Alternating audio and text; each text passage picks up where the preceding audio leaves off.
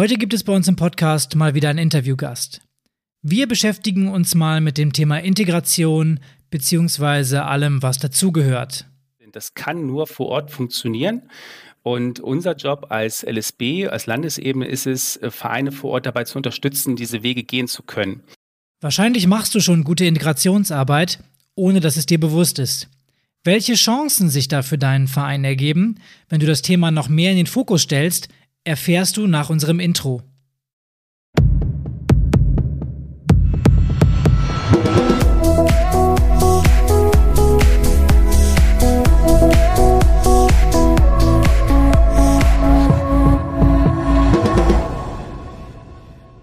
Herzlich willkommen beim Vereinstrategen Podcast. Der Podcast, in dem wir dich zu einem echten Vereinstrategen machen und dir damit helfen, deinen Verein strategisch nach vorne zu bringen. Mein Name ist Pascal und zusammen mit meinem Kumpel Martin möchte ich dir hier spannende Themen aus dem Vereinsleben näher bringen. Heute möchten wir das Thema Integration im Sport näher bringen. Wir grenzen das Thema ein wenig ein und sprechen über die vielfältigen Herausforderungen und Chancen für deinen Verein. Vorneweg schon mal, die Vereine leisten einen wichtigen Beitrag zur Integration in Deutschland und dafür werden sie auch finanziell gefördert. Wie so eine Förderung aussehen kann und was da für dich grundsätzlich in Frage kommt, klären wir in dieser Episode. Dafür wollen wir auch erfolgreiche Projekte vorstellen. Deswegen haben wir uns auch wieder einen Experten in unsere Sendung geholt. Genau, unser heutiger Gast leitet den Fachbereich Integration und Sport sowie soziale Arbeit beim LSB Niedersachsen. Er verantwortet dort ein Team, was sich mittlerweile aus neun Personen zusammensetzt und in den letzten Jahren stark gewachsen ist. Er ist seit vielen Jahren ehrenamtlich tätig und engagiert sich in verschiedenen Positionen in seinem Verein und spielt Badminton. Von daher, schön, dass du da bist. Wir begrüßen dich heute bei uns im Podcast, Roy Gündel. Ja, hallo. Schön, dass ich mit euch ein bisschen quatschen kann über Integration in Sport. Ja, Roy, vielleicht auch für dich die Einstiegsfrage, die wir äh, unserem, unseren Gästen immer stellen. Erzähl uns mal, was war dein schönstes Erlebnis im Sportverein bisher? Oh, es gibt eine Menge schöner Erlebnisse ähm, in den letzten Jahren. Für mich persönlich das Highlight war, ähm, tatsächlich im Badmintonverein bei der TSV Burgdorf, als ich noch studiert habe, habe ich mich dort ähm, als, damals war ich als Pressesprecher in der Abteilung engagiert und wir haben gemeinsam mit dem Vorstand ähm, ein U19-Länderspiel nach Burgdorf geholt. Das passiert bei uns im Ort nicht so oft und ähm, da ich noch Student war, ähm, konnte ich mir die Zeit auch freischaufeln, äh, tatsächlich so ein Event zu stemmen. Also vom Stühle Schleppen von der benachbarten Sporthalle in unsere Sporthalle, damit wir genug Plätze hatten für die 500 Zuschauer. Ähm, das war ein tolles Erlebnis. War ein Spiel gegen Dänemark damals und Dänemark ist im Badminton die Top-Nation in Europa. Und ähm, das ist das Ereignis, was mir am meisten in Erinnerung bleiben wird. Wer hat das Spiel gewonnen? Deutschland. Ja, sehr gut. Dann hat es sich doch gelohnt, dass du die ganze Mühe reingesteckt hast und äh, das, das dein Wochenende da ge geopfert hast wahrscheinlich. Nun hattest dich ähm, beim Landessportbund in den Themenbereich Integration verschlagen und du bist da als Abteilungsleiter, Teamleiter äh, zuständig für den ganzen Bereich. Ähm, die Vereinslandschaft und damit auch die Mitglieder in Sportvereinen in Deutschland spiegeln ja auch so ein bisschen ein Abbild der diversen Gesellschaft wider, äh, die wir nun mal auch bei uns haben. Würdest du sagen, dass das Thema Integration in den letzten Jahren an Wichtigkeit bzw. auch an Wahrnehmung gewonnen hat? Auf jeden Fall. In den letzten 10, 20 Jahren hat sich da enorm viel getan und zwar sowohl gesamtgesellschaftlich als auch im Hinblick auf ähm, den, den Sport selbst. Ähm, du hast es gerade schon gesagt, wir, wir leben in einer offenen Gesellschaft. Es gab in den letzten Jahrzehnten wirklich größere Liberalisierungsschübe. Gleichzeitig äh, gibt es die Globalisierung, gibt es zunehmende Migration, also Abwanderung und Einwanderung und ähm, damit der, der Sport ist Teil der Gesellschaft und somit spiegelt sich das natürlich auch im Sportverein wieder. Ähm, und ich bin auch der festen Überzeugung, dass Sportvereine ihre, ihre gesellschaftliche Bindungskraft auch in solchen veränderten gesellschaftlichen Zusammenhängen ähm, trotzdem noch ähm, ja auf die Platte bringen können, wie man so schön sagt. Äh, Voraussetzung ist, dass man sich diesen Veränderungen stellt, dass man sich auch als Sportverein äh, Gedanken darüber macht, was heißt es eigentlich für mich, wenn die Gesellschaft diverser wird. Und äh, ich glaube, da arbeiten viele Vereine schon sehr gut und entwickeln sich auch weiter. Ich glaube, einige noch gar nicht mal bewusst, sondern ähm, stolpern sozusagen vorwärts. Man kann natürlich viel mehr erreichen, wenn man so einen Prozess bewusst steuert. Und da versuchen wir ähm, zu unterstützen. Ähm, und ich glaube, wir sind auf halbem Wege. Ähm, es gibt keine, nicht übermäßig viele Daten, was äh, das Thema Migration insbesondere betrifft. Ähm, das ist auch richtig so, weil wir natürlich nicht wollen, dass unsere Mitgliedsvereine bei der Bestandserhebung dann angeben müssen, wie viele Mitglieder haben den Migrationshintergrund zum Beispiel. Ähm, das, das wäre absurd. Aber es gibt verschiedene Untersuchungen. Ähm, beispielsweise im Rahmen des, des Bundesprogramms Integration durch Sport gab es vor einigen Jahren mal eine Expertise und ähm, da hat man sich angeschaut, wie ist denn eigentlich äh, die Bevölkerungsstruktur in Sportvereinen äh, im Vergleich zur Gesamtbevölkerung. Und äh, da hat man zum Beispiel festgestellt, ähm, dass im Bereich des, des, Kindesalters, also so zwei bis zwölf Jahre, die, der Organisationsgrad in Sportvereinen bei ungefähr 70, 71 Prozent liegt. Das muss man sich erstmal vorstellen. Das ist, das ist ein krass guter Wert. Ähm, das heißt, dass über 70 Prozent äh, der Kinder in der Altersklasse im äh, Sportverein Mitglied sind. Wenn man ähm, das mal runterbricht und sich anschaut, bei Kindern derselben Altersklasse, die Migrationshintergrund haben, liegt der Wert bei ungefähr 55 Prozent. Wie gesagt, ist ein paar Jahre her. Das ist immer noch ein super Wert. Ähm, da würden sich andere ähm, Gruppen, glaube ich, äh, freuen, den zu erreichen, aber es ist ein Unterschied. Und ähm, das gibt doch zu denken. Ähm, und wenn man dann mal genauer hinschaut, dann stellt man fest, dass, äh, dass äh, ja, es da verschiedene Abhängigkeiten gibt. Beispielsweise der soziale Status. Also grob gesagt, je schwieriger die soziale Situation der Kinder und der Familien ist, desto geringer ist der Organisationsgrad im Verein. Und wenn man weiß, dass äh, Familien mit Migrationshintergrund häufiger in sozial benachteiligten Verhältnissen leben, dann erklärt sich daraus ein Stück weit dieser Unterschied. Wenn man noch genauer hinschaut, sieht man, dass auch die, die Herkunft entscheidend ist. Also Familien beispielsweise, die als Spätaussiedler aus den ehemaligen Sowjetstaaten gekommen sind, da, da, findest, da findest du fast keinen Unterschied.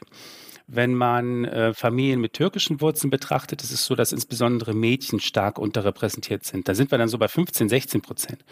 Und ähm, das gibt doch schon zu denken, weil es aufzeigt, dass wir hier noch ganz viel zu tun haben. Und äh, wenn wir wollen, dass die Bindungskraft des Sportes auch morgen noch genauso groß ist wie heute und gestern, ähm, dann müssen wir diese Veränderung einfach ähm, in den Blick nehmen und müssen schauen, wie wir diese Unterschiede verringern können. Das klingt auf jeden Fall sehr umfangreich und auch komplex und ähm, du hast da, glaube ich, schon ein paar wichtige Punkte angesprochen. Vielleicht sollten wir mal klären, wie du für dich Integration und das Verständnis in deinem LSB definierst. Also wie grenzt du das Thema ein, was gehört dazu und was vielleicht auch nicht? Also zunächst mal ist es so, dass es keine einheitliche Definition von, von Integration gibt, sondern es gibt eine Vielzahl an Konzepten auf dem Markt und in der wissenschaftlichen Debatte und ähm, teilweise auch widersprüchliche Erklärungsmuster. Und ich glaube nicht, dass wir uns darauf einigen müssen, dass wir, dass wir wirklich ein, ähm, eine identische Perspektive haben. Äh, darum geht es, glaube ich, nicht. Es ist aber wichtig, dass wir uns immer darauf verständigen, wovon wir gerade sprechen, um uns auch gegenseitig zu verstehen. Und äh, unser Integrationsverständnis geht ein bisschen in die Richtung, dass wir sagen, Integration beschreibt einen, einen fortwährenden Aushandlungsprozess ähm, mit dem Ziel der gleichberechtigten Teilhabe aller Menschen über soziale und über kulturelle Unterschiede hinweg. Und interessant ist dabei, dass selbst der Integrationsbegriff selbst ähm, umstritten ist. Das wissen wir auch. Es gibt durchaus viele ähm, Organisationen, die sagen, wir, wir nehmen da andere Begriffe und das ist für die praktische Arbeit im Sportverein auch nicht ganz unerheblich, wenn man sich mal anschaut, ähm, warum der Begriff umstritten ist.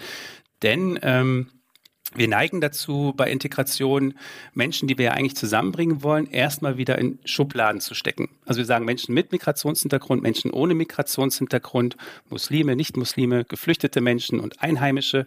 Und ähm, das zieht natürlich Grenzlinien genau da, wo wir sie eigentlich aufbrechen wollen. Das ist, ist ein Widerspruch. Zudem ist es so, dass es häufig Fremdzuschreibungen sind. Es gibt ja gerade die Diskussion um den Begriff Migrationshintergrund, ähm, der auch durch die Presse geht.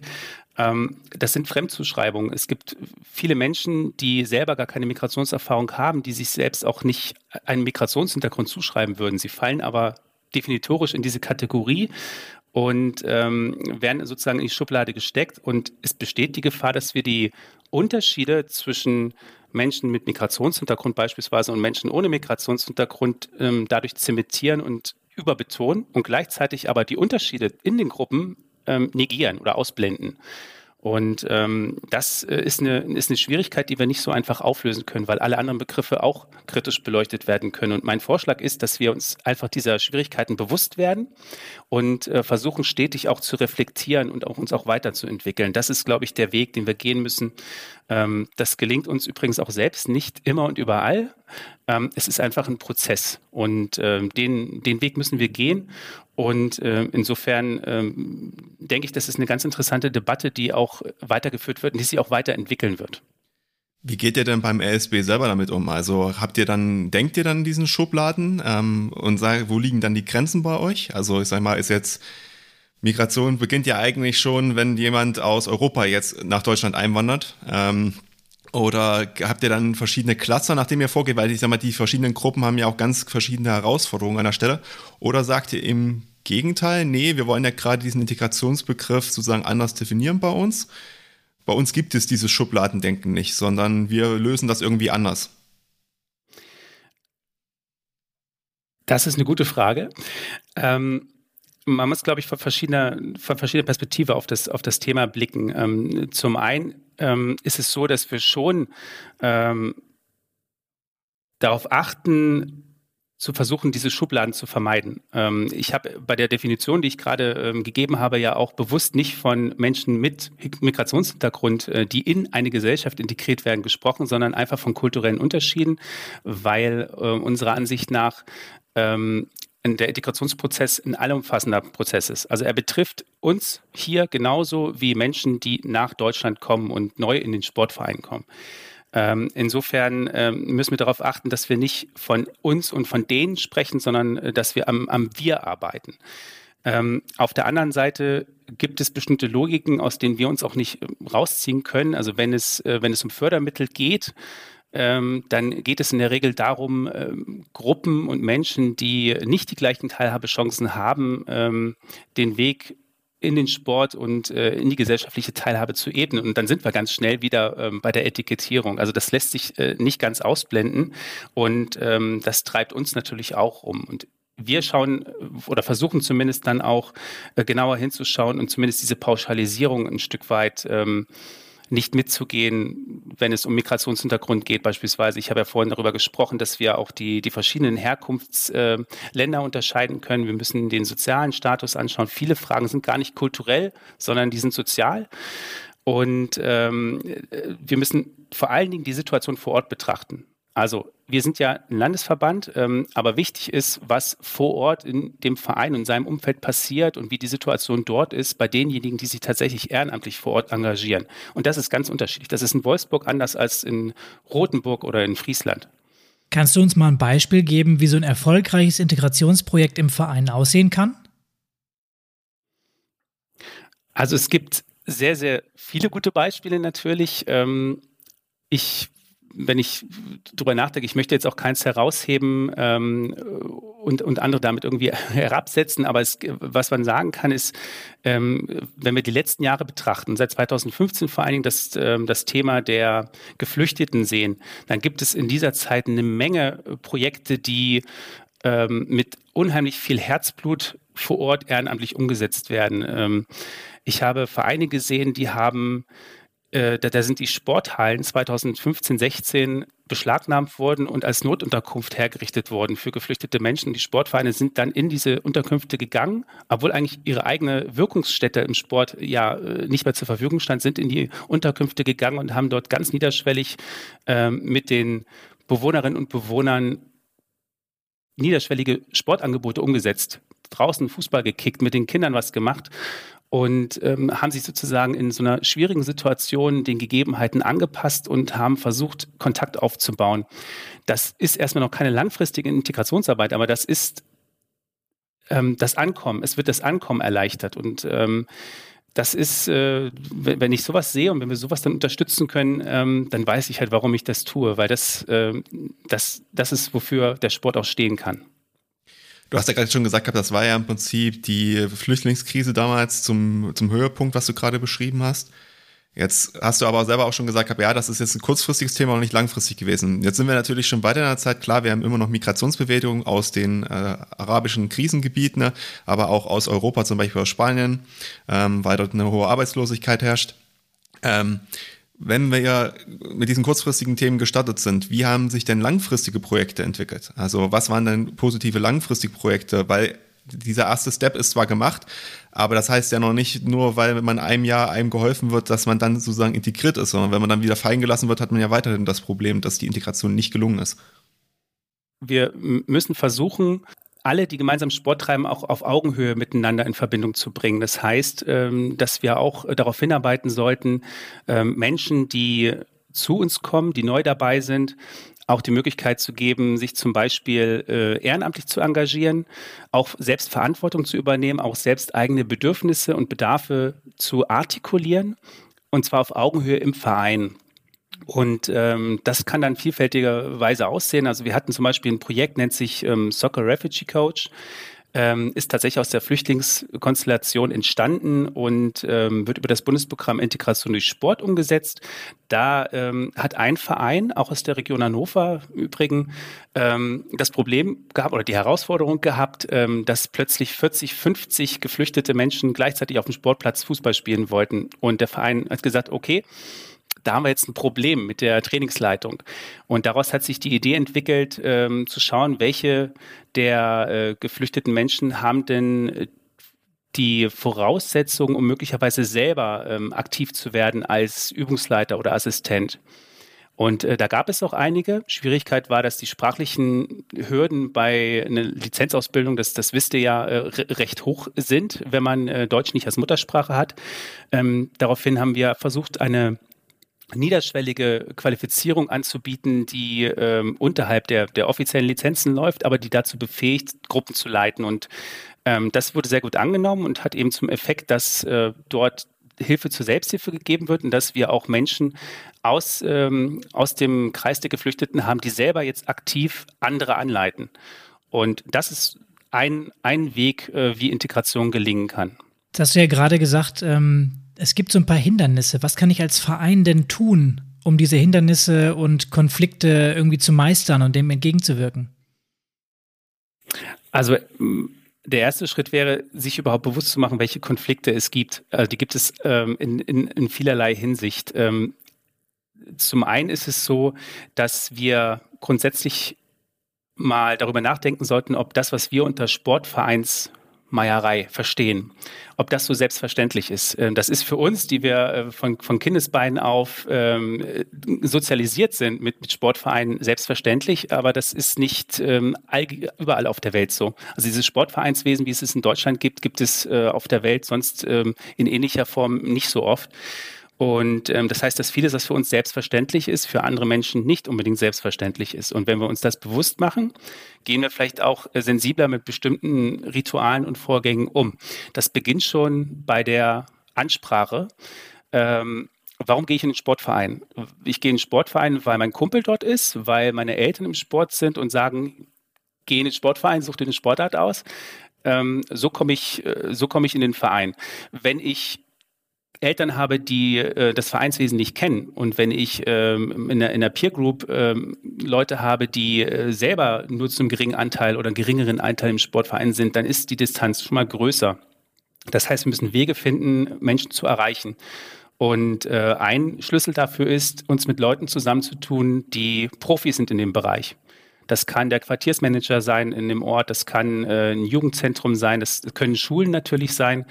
Ähm, da gibt es viele Möglichkeiten. Also wir sollten uns die Expertise von außen in den Verein holen, um die Ansprachewege entsprechend lenken zu können, um auch die Leute zu erreichen, die man eben sonst nicht erreichen würde. Das heißt also, du sagst, die Ansprache an Geflüchtete oder sage ich mal auch an immigrierte Personen ähm, muss von dem Verein erfolgen. Also der LSB sieht sich da jetzt nicht in der Verantwortung zu sagen, ähm, wir bilden ein Auffangnetz sozusagen für diese Menschen und verteilen sie dann im Prinzip an Vereine oder vereinfachen Vereinen dann sozusagen ähm, die Aufnahme von solchen Personen, sondern im Prinzip die Flüchten, Geflüchteten müssten sich selber dann ihren Verein suchen Erstmal, äh, wir sprechen natürlich nicht nur von geflüchteten Menschen, sondern wir sprechen insgesamt eben von Bevölkerungsteilen, die wir noch nicht so erreichen, wie es äh, sein könnte. Ähm, wir haben beispielsweise Seminarangebote, die darauf abzielen, interkulturelle Kompetenz zu erhöhen. Äh, wir bieten über äh, auch über hauptamtliche Unterstützung ähm, auf, auf Kreisebene in, in vielen Bereichen an, ähm, das Ehrenamt durch Hauptamt zu begleiten, in Netzwerke hinein. Das ist ein ganz wichtiger Punkt, ähm, denn es können viele Vereine ehrenamtlich nicht leisten, sich dann auch noch in, in, in Netzwerken vor Ort zu engagieren und dann auf irgendwelchen Sitzungen teilzunehmen, zusätzlich, um da die Kontakte zu knüpfen. Da ähm, unterstützen wir also auch. Ähm, die Ansprachewege selber ähm, funktionieren dann auf unterschiedliche Art und Weise. Ne, zum Beispiel Mehrgenerationenhäuser spielen hier eine große Rolle oder ähm, tatsächlich Stadtteiltreffs, wo, wo Menschen zusammenkommen. Wenn wir es schaffen, Vereine dort hineinzubringen, äh, und zusammenzubringen mit den, mit den Leitern dieser, dieser Einrichtung, ähm, dann, dann ist eigentlich 90 Prozent schon erledigt. Dann müssen wir nur noch äh, Anlässe finden, um Kontakt herzustellen. Zum Beispiel einen Tag der offenen Tür, den wir dann wieder finanziell bezuschussen können, ähm, oder ein Angebot vor Ort für die Kinder. Also solche, solche Dinge. Und die können sehr unterschiedlich aussehen. Das hängt von den Gegebenheiten vor Ort ab. Und es hängt natürlich auch davon ab, ähm, welche, welche Ziele der, der Sportverein selbst hat. Und das Ziel ganz am Ende, wenn unsere Projekte gelingen, ist dann, dass wir in einer konfliktfreien Gesellschaft leben und Friede, Freude, Eierkuchen herrscht, oder? Ja, das ist, ähm, das ist ein sehr, sehr beliebter Trugschluss, ähm, dass gelingende Integration zu Harmonie führt. Ähm, das passiert mir im Übrigen auch ganz oft im Alltag, äh, dass, dass, dass ich diesen Trugschluss anhänge. Äh, was ja auch naheliegend ist, weil man sagt, wenn ich, wenn ich Menschen auf Augenhöhe bringe und gleichberechtigte Teilhabe ähm, ähm, erreiche und Diskriminierung abbaue, dann müsste es ja eigentlich harmonischer werden. Eigentlich ist aber von der Logik her schon eher das Gegenteil der Fall. Denn wenn ähm, Hierarchien abgebaut werden und wenn Menschen sich auf Augenhöhe begegnen, dann artikulieren alle Seiten auch ihre Bedarfe und ihre Bedürfnisse und ihre Meinung ähm, selbstverständlicher. Und dadurch entstehen einfach äh, neue Konflikte oder Konflikte werden plötzlich relevanter. Es gibt in dem Zusammenhang eine interessante Metapher, die hat ähm, Aladin El Mafaalani, ist ein Soziologe, der an der Uni Osnabrück als Professor arbeitet. Der hat ein Buch geschrieben und hat das ähm, schön in einer Tischmetapher festgemacht. Mm, er sagt, die Gesellschaft kann man sich als einen Raum vorstellen. In dem Raum steht ein Tisch und das ist sozusagen der Tisch der Teilhabe und da sitzt, äh, sitzen die äh, teilhabenden Menschen ringsrum und bekommen ein Stück vom Kuchen ab. Und äh, wenn man da mal schaut, 60er, 70er, 80er Jahre, da war es so, dass viele Menschen, die zum Beispiel als äh, Arbeitskräfte nach Deutschland gekommen sind, im Grunde genommen, ich vereinfache jetzt ein bisschen, gar nicht am Tisch saßen, sondern am Katzentisch oder auf dem Fußboden essen mussten und die Reste abbekommen haben. Und erst im Laufe der Zeit, 90er Jahre, 2000er Jahre, hat sich das geändert und äh, mehr und mehr äh, Liberalisierungsprozesse haben dazu geführt, dass mehr Menschen am Tisch sitzen und ein Stück abbekommen vom Kuchen. Und was passiert dann, wenn mehr Menschen am Tisch sitzen, der Kuchen nicht endlos größer wird, gibt es erstmal Konflikte, nämlich Verteilungskonflikte. Wer kriegt wie großen, äh, wer kriegt welchen Stück vom Kuchen ab? Ähm, und inzwischen sind wir noch ein Stück weiter. Inzwischen ist es so, dass alle Menschen, die am Tisch sitzen, auch darüber sprechen wollen, welchen Kuchen bestellen wir denn überhaupt? Das ist eine andere Frage. Es ist keine Verteilungsfrage, sondern eine Wertefrage. Wir sprechen heute darüber, gehört der Islam zu Deutschland? Das ist ja keine Verteilungsfrage, sondern es ist eine Wertefrage. Und das zeigt eigentlich, dass wir in puncto Integration schon viel weiter sind. Und das führt eben zu neuen Konflikten, die wir austragen müssen. Und ich bin der Ansicht, dass wir lernen müssen, solche Konflikte tatsächlich auszutragen. Und die gibt es auch im Sport zuhauf. Dann ist das ein gutes Stichwort. Wir sind ja momentan noch ein bisschen abstrakt unterwegs. Also ähm, ich würde gerne noch mal den Bogen versuchen zu spannen auf die konkrete Vereinsarbeit vor Ort, weil das das ist, was die Hörer ja auch machen. Also unsere Zuhörer sind Leute, die in Vereinen verantwortlich sind und sich jetzt überlegen oder vor der Frage stehen, ich möchte ein Integrationsprojekt möglicherweise umsetzen, weil bei mir im Ort, bei mir in der Kommune, bei mir in der Stadt ist das eventuell ein Thema. Was können Vereine denn eigentlich leisten, beziehungsweise was können sie nicht leisten? Gibt es da irgendwelche Grenzen von integrativer Vereinsarbeit? Also von welchen Illusionen sollten wir uns verabschieden? Richtig, es gibt, es gibt Grenzen, aber fangen wir erstmal mit dem Positiven an. Ähm, es gibt unheimlich viel Potenzial und ähm, grundsätzlich sage ich immer, ähm, es, es, muss nichts perfekt sein. Also äh, Praxis ohne Theorie leistet immer noch mehr als Theorie ohne Praxis. Das heißt, äh, wir sollten uns den wir sollten uns, es uns leisten, auch äh, Fehler machen zu können und Dinge mal ausprobieren zu können. Auch dafür ist übrigens unsere Unterstützung, auch die finanzielle Unterstützung ja da, dass man Dinge mal ausprobiert, auch auf die Gefahren, dass es vielleicht so nicht, nicht funktioniert. Und ähm, du hast recht, es ist erstmal eine sehr komplexe Materie. Aber wir wissen auch, dass Vereinssport eine extrem, ein extrem hohes Potenzial hat für Integration. Das fängt schon dabei an, dass Sport ja Sport ist ein verbindendes Interesse. Also Menschen kommen ja zusammen, weil sie eine Gemeinsamkeit haben und nicht, weil sie gezwungen werden. Ähm, das ist schon mal eine gute Basis. Wir haben universelle Regeln. Wenn ich Volleyball spiele oder Badminton, ist es egal, wo ich herkomme. Ich kenne die Badminton-Regeln, auch wenn wir nicht äh, die gleiche Sprache sprechen. Und insofern ist das ist eine gute Basis für soziale Beziehungen. Und ähm, was und auch eine gute Basis auch für, für Vereins, für integrative Vereinsarbeit. Ähm, natürlich gibt es aber auch Grenzen und die liegen, das sieht man auch manchmal. Also wir können im Sport einen Beitrag leisten zur Integration, wir können aber nicht ähm, gesellschaftlichen Missstände äh, als Sport einfach mal ausbügeln. Da gibt es schon äh, Grenzen und ähm, ich sehe das, wenn man das so ein bisschen auf der, auf der Spitzensportebene betrachtet. Ich weiß nicht, ähm, wie gut ihr euch im Basketball auskennt. Es gab Anfang der 90er Jahre ähm, war Jugoslawien ähm, so die kommende Weltmacht im Basketball, ist 1990 auch Weltmeister geworden. Und kurz darauf ist das Land ja zerfallen. Und äh, es gibt in der 90er Weltmeistermannschaft enge Freundschaften zwischen den führenden Spielern, die ähm, zusammen Weltmeister geworden sind und 95 ist quasi der Rest, der übrig geblieben ist von Jugoslawien, also Serbien, Montenegro, Europameister geworden und äh, hat unter anderem äh, die Kroaten hinter sich gelassen und äh, man erkennt sehr deutlich, wie plötzlich Freundschaften innerhalb dieser kurzen Zeit zerbrochen sind und äh, quasi verfeindet wurden. Ähm, trotz des gemeinsamen Sporttreibens sogar noch auf Spitzensportebene, trotz eines Weltmeistertitels. Also Sport kann nicht alles kitten. Aber wir können eben einen wichtigen Beitrag leisten und ähm, wir können vor allen Dingen da selber davon profitieren. Weil es geht um Mitgliederentwicklung, es geht um ehrenamtliches Engagement, es geht um eine Positionierung vor Ort. Es gibt also riesengroße Potenziale. Sehr gut. Ähm, also gerade, was du eben zum Schluss gesagt hast, also Positionierung, Mitgliederentwicklung, Ehrenamtsentwicklung, das sind ja unsere Kernthemen hier auch im, im Podcast. Ne? Da sollten wir vielleicht noch mal ein bisschen tiefer einsteigen. Ich habe so ein bisschen die Befürchtung, das schaffen wir heute nicht mehr. Ähm, Roy, von dir, von daher mal das Angebot an dich. Hast du Lust, nochmal wiederzukommen und über diese Punkte ein bisschen tiefer einzusteigen? Ähm, dann können wir nämlich jetzt zum, zum nächsten Thema Integration äh, weiter reingehen und ähm, nehmen da nochmal extra Folgen für auf. Da bin ich sehr gerne mit dabei. Ja, sehr gut, danke. Also wer mich ein bisschen kennt, weiß ja, dass ich durchaus auch im internationalen Umfeld mal unterwegs bin und schon nach Asien gute Kontakte hatte oder habe. Ähm, auch äh, Leute aus Syrien kenne, aus Kamerun, aus Russland. Und wenn ich mit den Leuten rede, die sind alle super nett und ich komme auch mit denen super klar, aber man merkt halt schon, ähm, zumindest für mich manchmal, ja, wenn ich die jetzt alle zusammen in einen Raum packen würde, ähm, könnte ich mir vorstellen, dass das schon zu Konflikten führen könnte, weil die halt von der Mentalität her anders sind, teilweise von der Religion. Und jetzt stelle ich mir vor, jetzt haben wir, jetzt sind wir ein integrativer Verein, wir wollen ganz viele verschiedene Mitglieder aus verschiedenen Ländern haben. Ähm, dann hat man ja sicherlich auch diese Konflikte. Ähm, Roy, ganz praktisch, wie würde man damit sowas umgehen können? Ich gebe dir ein Beispiel. Wir werden immer wieder angefragt zum Thema Sport respektive Schwimmen in geschützten Räumen. Das ist, das ist ein Klassiker, der äh, immer wieder aufs Tablett kommt. Ähm, wenn es darum geht, dass insbesondere Frauen den Wunsch äußern, ähm, schwimmen gehen zu können in einem geschützten Raum. Häufig wird das durch Vereine umgesetzt und häufig führt das zu Konflikten. Und meine erste Reaktion ist in der Regel, die Rückfrage zu stellen, kennen wir die Beweggründe, die dahinter stehen eigentlich oder vermuten wir nur, dass wir sie kennen? Ähm, denn meine Erfahrung ist, dass es ganz unterschiedliche Motive gibt für, äh, für diesen Wunsch, äh, in geschützten Räumen zu schwimmen. Ähm, das kann sein, dass es darum geht, dass ähm, Schönheitsideale beispielsweise, die gesellschaftlich korportiert werden, dass die nicht so eine große Rolle spielen. Es kann darum gehen, dass man ähm, ein Schamgefühl hat, wenn man noch nicht schwimmen kann. Das ist übrigens nicht nur bei Frauen so, sondern auch bei, bei Männern.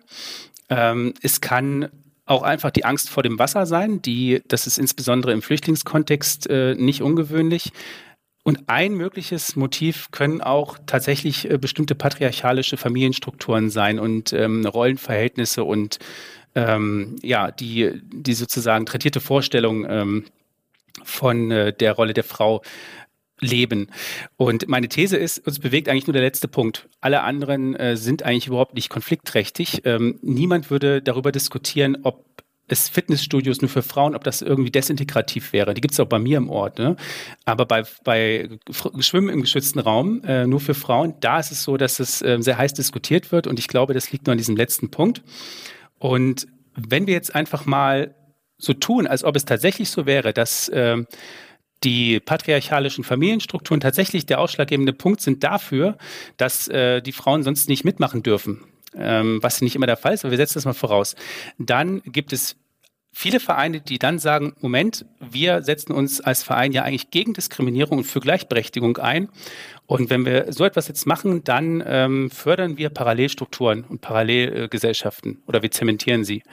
Und da sage ich, darüber müssen wir diskutieren. Das ist eine sehr, sehr heikle emotionale Frage, aber es ist wichtig, sie auszudiskutieren. Und ich unterstelle jedem Verein, dass ähm, zunächst mal, dass er das in, einem, in, einer guten Absicht so macht und äh, dass also keine rassistischen Motive dahinter stecken, sondern dass es tatsächlich um ähm, darum geht, dass man äh, gerne eine gleichberechtigte Teilhabe ermöglichen möchte. Ähm, und trotzdem halte ich dem entgegen, dass aus meiner Sicht so ein Schwimmangebot nicht Desintegration bedeutet, sondern einen Schritt hin zu mehr Teilhabe darstellen kann. Denn wir, wir müssen einfach gucken, was, was wäre mit diesen Frauen, wenn wir das Angebot nicht hätten. Ich komme mal zurück auf, auf diese Tischmetapher. Es wäre dann so, dass die gar nicht am Tisch Platz nehmen würden. Die hätten wir dann verloren als Sport. Haben wir damit mehr erreicht? Ich glaube nicht. Ich glaube, wir erreichen mehr, wenn wir ein Stück weit aufeinander zugehen, wenn wir solche Angebote platzieren, zusätzlich natürlich. Und äh, in zehn Jahren und 20 Jahren hat sich die Gesellschaft wieder weiterentwickelt. Ähm, es gibt möglicherweise auch ähm, weitere Öffnungsprozesse. Es verändern sich Rollenbilder. Das hat auch in Deutschland sehr viele Jahrzehnte gedauert. Das ist eine Generationenaufgabe. Und ich glaube, wir kommen weiter, wenn wir, wenn wir hier aufeinander zugehen. Aber es ist, es sind heikle Fragen, es sind Konflikte und wir müssen einfach lernen, die auszutragen.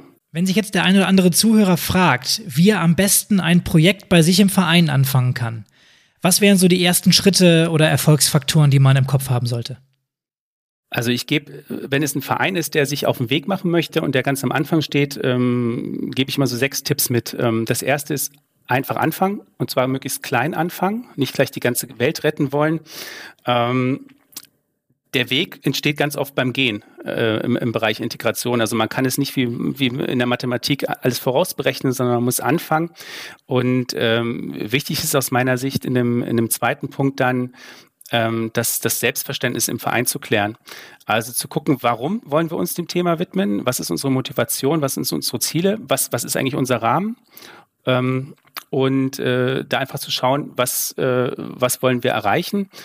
Und äh, dritter Punkt, wir sollten zunächst die eigenen Strukturen hinterfragen. Also Integration heißt nicht, ähm, da sind Menschen, die sind irgendwie, die haben irgendwie ein Defizit, das müssen wir jetzt ausgleichen, damit sie Teilhabe erreichen, sondern wir müssen auf uns schauen und gibt es bei uns äh, möglicherweise unsichtbare Hemmschwellen oder Rituale äh, oder, oder Angebote, Strukturen, die Menschen ausschließen. Das kann äh, in der Praxis sehr unterschiedlich aussehen. Ähm, das kann so banal sein wie äh, etwa, dass unsere Sportangebotspalette nicht ausreichend ist.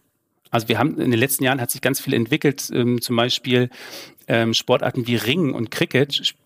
Die sind plötzlich überall auf der Agenda. Ähm, da, das war vorher wirklich eine, eher eine Randerscheinung. Ähm, aber wenn die Bevölkerung sich ändert, dann ändern sich die Sportarten möglicherweise aus. Also man muss Dinge hinterfragen. Und äh, das wäre sozusagen Tipp drei und Tipp 4, wir sollten Kompetenzen bündeln und erweitern. Ich hatte vorhin schon gesagt, ähm, wir ähm, sollten mit Profis zusammenarbeiten, was die Ansprachewege betrifft. Es gibt äh, überall vor Ort Menschen, die sich sowohl ehren- als auch hauptamtlich ähm, mit Integrationsarbeit beschäftigen und deren Know-how zu nutzen und das Sport-Know-how wiederum einzubringen, ähm, ist der richtige Weg. Und trotzdem kommen wir nicht drum rum, uns selber auch, äh, wenn wir langfristig arbeiten wollen, ähm, ein eigenes Know-how anzueignen im Bereich interkulturelle Kompetenz beispielsweise und entsprechende Angebote dann auch wahrzunehmen, die es auch gibt. Das wäre der vierte Tipp. Der, der fünfte ist, versuchen, Kommunikation auf Augenhöhe zu führen. Das äh, ist immer leichter gesagt als getan, aber ich erlebe es ganz oft in der Praxis, dass äh, gut gemeinte äh, Projekte und, und Initiativen ergriffen werden, weil man äh, meint zu wissen, was andere Menschen brauchen. Und ähm, das fun kann funktionieren, aber die Wahrscheinlichkeit, dass das funktioniert, ist wesentlich höher, wenn ich mit Menschen darüber spreche, was denn die Bedarfslage ist. Ähm, das äh, klingt einfach, aber das wird ganz, ganz häufig vergessen. Und sechster Tipp ist der wichtigste, wir müssen gelassen bleiben. Äh, Integration ist ja so ein Thema, was, was ganz oft sehr emotional auch ähm, geführt wird und es wird sehr, sehr schnell, ähm, geht es da um eine eigene Meinung, um eine eigene politische Haltung und wir sollten auch in Situationen, wo es vielleicht mal ähm, Dissens gibt oder wo man vielleicht mal ähm, die falschen Worte findet, einfach gelassener mit der Situation umgehen. Ich glaube, dann werden wir viel mehr erreichen. Ja, danke. Wenn ich jetzt noch weitere Fragen zu den Projekten oder zu den Themen habe, an wen kann ich mich denn eigentlich wenden? Also jeder kann sich zuerst mal auch an uns als Team äh, im Landessportbund wenden, Team Integration. Es gibt in vielen Sportbünden in Niedersachsen aber auch Ansprechpartner vor Ort, die die Situation im, in der jeweiligen Region besser kennen. Äh, wir haben beispielsweise 18 sogenannte Koordinierungsstellen Integration im und durch Sport die in ähm, 18 verschiedenen Sportbünden angesiedelt äh, sind. Es gibt auch Sportreferenten hauptamtlich äh, vor Ort in den einzelnen Sportbünden. Insofern ähm, gibt es also mehrere Möglichkeiten, entweder direkt bei uns oder vor Ort. Wir sind auch immer im Austausch, sodass alle eigentlich immer auf der Höhe der Zeit sind, was äh, Unterstützungsmöglichkeiten anbelangt. Und das passiert auch tatsächlich häufig. Also wir werden dann per Telefon, per E-Mail kontaktiert und ähm, entweder vermitteln wir weiter an geeignete Ansprechpartner oder ähm, wir geben selbst eine fachliche Auskunft. Ähm, jetzt weiß ich ja, dass der Landessportbund Niedersachsen im Bereich Integration ähm, auch durch Projektmittel und, und Fördermittel unterstützt. Also sprechen wir noch mal ganz kurz zum Abschluss über, auch über das Geld. Was können die Vereine von euch als Unterstützungsleistung eigentlich bekommen? Du hast jetzt eben schon gesagt, ihr fördert einen Tag der offenen Tür oder äh, einzelne kleinere Projekte. Was, was kann ich mir da vorstellen? Wie viel Prozent Eigenleistung? Äh, wie viel, was ist die Höchstsumme? Also es hängt sehr stark davon ab, ähm, was die Idee des Vereins ist. Wir versuchen unsere finanziellen Unterstützungsleistungen ähm, so auszurichten, dass wir eine möglichst breite Palette anbieten. Die, der Klassiker ist äh, das neue Sportangebot. Also dass ein Verein auf Basis der Erkenntnisse, die er erlangt hat, sagt, wir probieren jetzt eine neue Sportart aus oder in Kooperation mit einem Jugendzentrum ein neues Angebot oder eine Schul-AG und ähm, dann kann er bei uns einen Antrag stellen und kriegt eine, eine Starthilfe. Das ist tatsächlich pauschal 1000 Euro für, für die ersten zwölf Monate und kann damit ähm, alles rund um diese Maßnahme ähm, finanzieren. Das ist auch relativ unbürokratisch zu erledigen. Das sind schnell ausgefüllte drei Seiten mit ein bisschen Ankreuzen und ähm, dann kann es losgehen. Das ist das, was zum Einstieg gerne gemacht wird. Wir fördern aber auch Veranstaltungen, wir fördern ähm, Kompetenzförderung, also wenn ein Verein jemanden hat aus dem Kreis beispielsweise von geflüchteten Personen, die äh, Übungsleiter werden sollen, dann können wir die Ausbildungskosten übernehmen. Wir fördern aber auch umfangreiche Projekte. Also es gibt durchaus auch größere Projekte, das sind dann ähm, umfangreichere Vorhaben in Vernetzung mit anderen Organisationen und da gibt es keine keine Obergrenze im, im eigentlichen Wortsinn, sondern ähm, es gibt immer eine Anteilsfinanzierung, die ist abhängig von, der, von dem Gesamtvolumen der, des jeweiligen Projektes. Wir gucken da immer im Einzelfall drauf und ich sage immer, bevor ihr irgendwelche Anträge stellt, meldet euch bei uns und wir gucken gemeinsam drauf, welcher Weg der einfachste und der beste ist. Und wir haben ähm, immer jedes Jahr rund 30 Vereine, die wir besonders intensiv unterstützen. Das sind sogenannte Stützpunktvereine im Bundesprogramm Integration durch Sport. Das sind sozusagen Leuchttürme. Das sind die Vereine, die sich ähm, die Integration zu ihrem Kernthema machen oder zu einem Kernthema und sich sehr intensiv um einen längeren Zeitraum in ähm, in diesem Feld bewegen und die ähm, begleiten wir engmaschig und die bekommen natürlich auch eine finanzielle Unterstützung, aber da versuchen wir auch so eine Art Community aufzubauen. Und das ähm, ist sozusagen das Nonplusultra, was man erreichen kann in Niedersachsen als Sportverein. Sehr gut. Also ähm, dann nochmal den Appell an unseren Zuhörer, wenn du äh, jetzt Lust hast, ein Projekt zu machen, Roy hat es gerade schon gesagt, meldet euch bei ihm oder melde dich bei ihm. Ähm, wir haben die ähm, die E-Mail-Adresse von Roy in den Show Notes. Wir haben aber auch die Webseite vom LSB nochmal in den Show Notes. Da gibt es sicherlich auch noch ein paar ergänzende Infos. Und ähm, ich glaube, Roy freut sich, wenn der ein oder andere sich bei ihm meldet. Das tue ich. Jetzt muss man aber auch sagen, Roy, du bist natürlich ja vor allem für den Bereich Niedersachsen tätig, logischerweise. Ähm, andere Sportbünde oder Landessportbünde machen da sicherlich ähnliche Programme oder beschäftigen sich auch mit dem Thema, oder? Das ist so. Also das ist, ähm, wird in jedem Bundesland natürlich etwas anders umgesetzt. Ähm, es gibt ja auch Unterschiede zwischen Flächenbundesländern und äh, eher ähm, äh, Bremen, Berlin, Hamburg. Ähm, aber im Grunde genommen hat jeder Landessportbund ähm, Ansprechpartner für dieses Themenfeld und gerade das Bundesprogramm Integration des Sport wird überall umgesetzt. Insofern gibt es überall Ansprechpartner und Programme. Sehr schön. Also es lohnt sich dann nochmal, wenn man nicht in Niedersachsen ist, auf jeden Fall sich mal mit seinem Ansprechpartner vor Ort auseinanderzusetzen, wenn man jetzt Lust drauf hat. Ähm, dann würde ich sagen, Roy, danke, dass du da warst. Danke, dass du die Einblick in dein Arbeitsleben und in den Themenbereich Integration gegeben hast. Ähm, wir haben es ja gerade eben schon ausgemacht. Du kommst auf jeden Fall nochmal zurück. Du wirst nämlich unser Gast sein und die Aspekte ja, Freiwilligenarbeit, Gewinnung von Mitgliedern bzw. Positionierung genauer ähm, beleuchten und besprechen. Da freue ich mich auf jeden Fall schon drauf, weil ähm, ich persönlich glaube, dass sich da der Einsatz für die Vereine auf jeden Fall lohnt. Ja, vielen Dank soweit. Wir sehen uns wieder. So machen wir das, genau. Und bevor wir uns verabschieden, möchte ich die Kernpunkte noch einmal zusammenfassen. Vereine leisten durch ihre Existenz meist schon gute Integrationsarbeit. Du kannst aber auch den Fokus auf die Zielgruppe legen und dir gezielt Angebote raussuchen und diese anbieten. Dabei unterstützt dich dein Landessportbund oder auch dein Kreissportbund. Frag einfach mal nach, wer dein Ansprechpartner ist. Integration ist ein komplexes Thema. Es gibt nicht den einen Lösungsweg und einige Hürden, die du beachten musst. Dafür lohnt sich die Arbeit für deinen Verein in vielerlei Hinsicht. Du kannst dich entsprechend in deiner Gemeinde positionieren, profitierst in der Außendarstellung von der Möglichkeit, Pressearbeit zu dem Thema zu machen und kannst sogar neue Mitglieder und Ehrenamtliche für deinen Verein begeistern. Wir haben nämlich auch gelernt, dass nicht nur Kinder, sondern auch Erwachsene mit einem Migrationshintergrund in Vereinen unterrepräsentiert sind. Wenn du Lust hast, dich näher mit dem Thema zu beschäftigen, dann wende dich gerne an Roy und sein Team in Niedersachsen.